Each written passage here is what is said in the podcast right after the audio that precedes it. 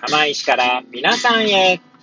この番組は、八王子生まれ、八王子育ち、震災の前の年から釜石で働くポンコツの頭の中をゆるりと紹介していく、そんな番組です。はい。皆さん、いかがお過ごしでしょうか？変な髪型をしたポンコツ薬剤師こと町田和俊でございます。というわけでですね、今日も気軽にゆるりとおしゃべりしていきたいと思いまーす。さてさて、今日は何の話をしよっかなーって感じなんですけれども、収録日時はですね、令和3年5月の22日の、あ、23日ですね、ごめんなさい、の土曜日時刻は13時15分を回ったところでございます。今日はですね、土曜日出勤ですので、半日で終わりまして、まあ今ね、えー、帰っているところなんですけども、いつものように帰りの車の中でですね、エアポーズをつけて運転しながらお届けしております。はい。で、まあ何を話すか問題ですけれども、えっ、ー、と、確かですね、何回か前、ですね。何回前か忘れてしまったんですけど、まあ、ここ2週間以内の間の私の配信だったと思うんですけれども、まあ、情報発信というよりは私はなんかいろいろ表現してるんだなみたいなことに気づいたみたいなことをね、よし、言ったと思うんですよね。まあ、それはどういう文脈で言ったかっていうと、まあ、SNS とかですね、まあ、ラジオトークしかり、スタンド FM しかりですね、で、今後、ポッドキャストや YouTube とかもやっていくんですけれども、まあそういうのでですね、私は情報を発信してるっていうよりは、単に、まあ自分の好きなことをですね、表現してるんだなということに気づいたみたいな話なんですね。で、まあそういったことを最近よく思うようになってですね、改めてですね、えー、ちょっと感じた、また改めて感じたことっていうか、まあそれと繋がるような概念を、なんて、繋がるような概念というか、別の概念をですね、ちょっとつなげて考えてみましたので、ちょっとそれをね、言語化してみようかな、なんて思います。もしよければ最後までお聞きいただければ幸いでございます。はい。で、まあその、ね、いろんな SNS をとかね、えー、なんだろうな、薬剤師オンエアっていうライブ配信というか、ライブ勉強会でお話ししたりとかっていうことで、私は自分自身を表現しているってことなんに、まあ気づいたんですけれども、それとですね、ちょっとつなげて考えたことは、まあもともとですね、あの、ヨーゼフ・ボイスさんっていう方が、まあドイツのアーティストの方なんですけども、20世紀、なんだっけな、20世紀最高の芸術家じゃなくて、確かまあ、ちょっと私そこら辺の背景知識が定かじゃないんですけれども、とにかくドイツのアーティストの方ですね。はい。その方がですね、言っている社会彫刻という、まあ、考え方をちょっとつなげて考えてみました。はい。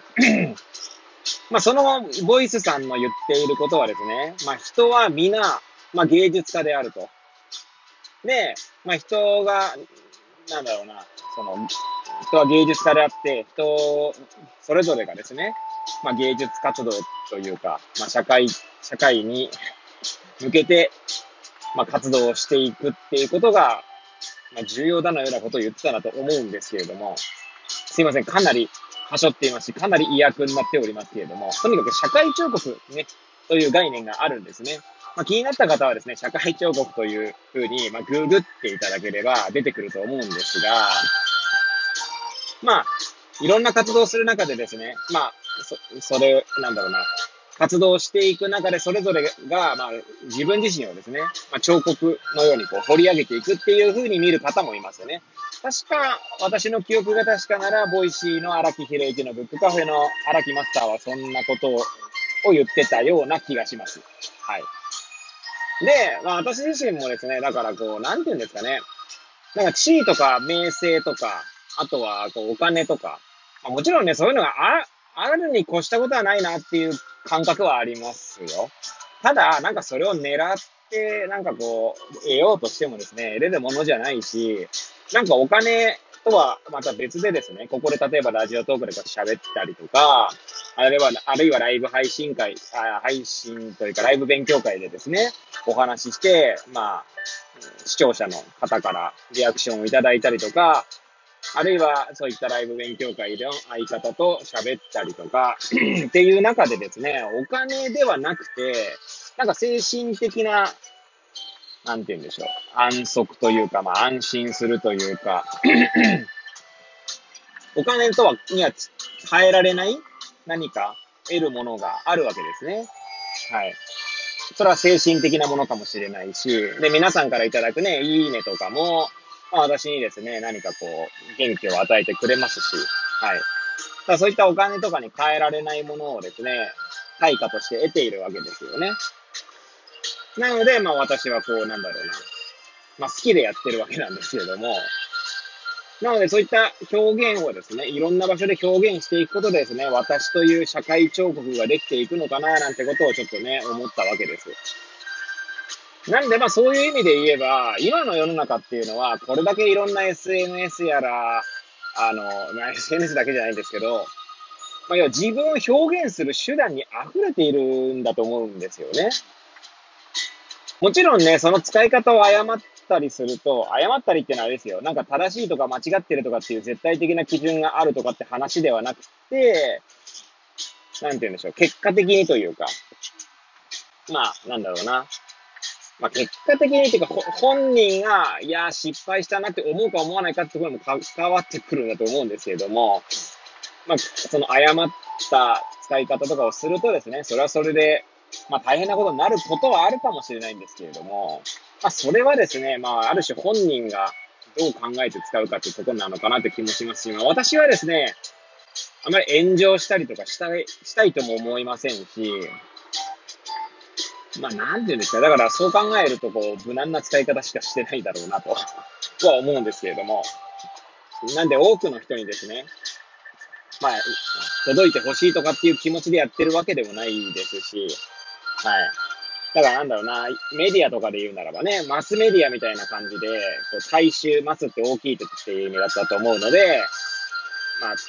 大勢の人にね、届いてほしいとかっていうつもりは全くないんですけれども、全くないっていうかね、まあ、そんな、そんな自分が言ってる内容なんで大したことないと思っているので、まあ別に結果的に届いたら届いたで別にいいんですけど、そんな大したこと言ってないのに届いても、しょうもねえやつだなと思われるだけだと思ってますので、はい。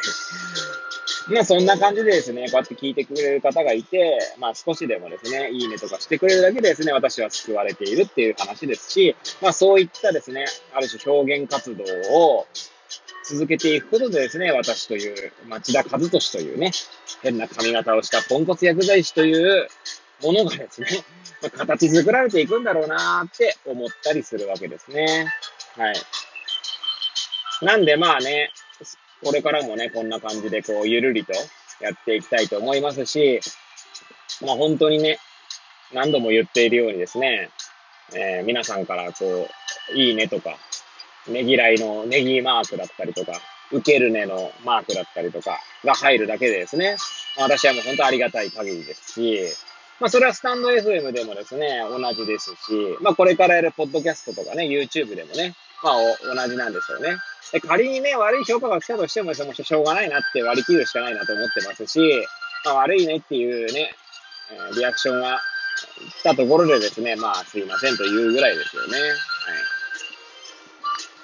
いやー、なんかね、そんなことを思うとね、その社会彫刻っていう概念ってすごいことだなと。そしてもう一つですね、社会彫刻からこう、つなげて思ったのは、これは確か古典ラジオだったか、あるいはブックカフェに古典ラジオの深井龍之介さんが来て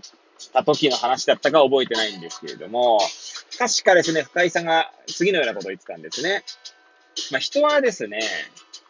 あの、なんだろう。何かしらの影響というものを与え合っている。影響を与えるし、与えられるしっていうことを、まあ、無意識のうちにってるんですかね。で、確か、例として挙げていたのが、まあ、ニートの話を例として出していたんですけれども、ニートという存在があるから、まあ、ニートになりたくないって思う人もいるだろうし、つまりその存在がなければですね、そのニートになりたくないって思うこともなかったわけじゃないですか。もちろん全員がニートになりたくないって思うかどうかは別ですけどね。は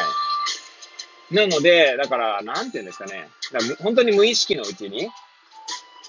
何かしらの影響を与え合ってるっていうのはまさにその通りだなと。だからまあ、表、それぞれがですね、いろんな表現をして、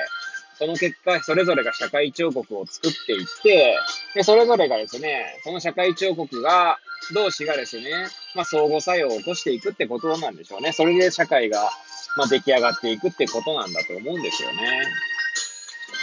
なんでまあ、こう自分がどういったことをすることが自分にとって、えー、居心地がいいのかとか、まあそういったことが大切なのかなと、まあ思う今日この頃でございます。はい。まあそんな感じでですね、まあぐだぐだと語ってまいりましたが、えー、最後までお聴きいただき本当にね、いつも誠にありがとうございます。はい。これを聞いていただいた皆さんが、より良い一日を過ごせますようにとお祈りさせていただいて、今日の放送を終了したいと思います。それではまた明日皆さんお会いいたしましょう。さようなら。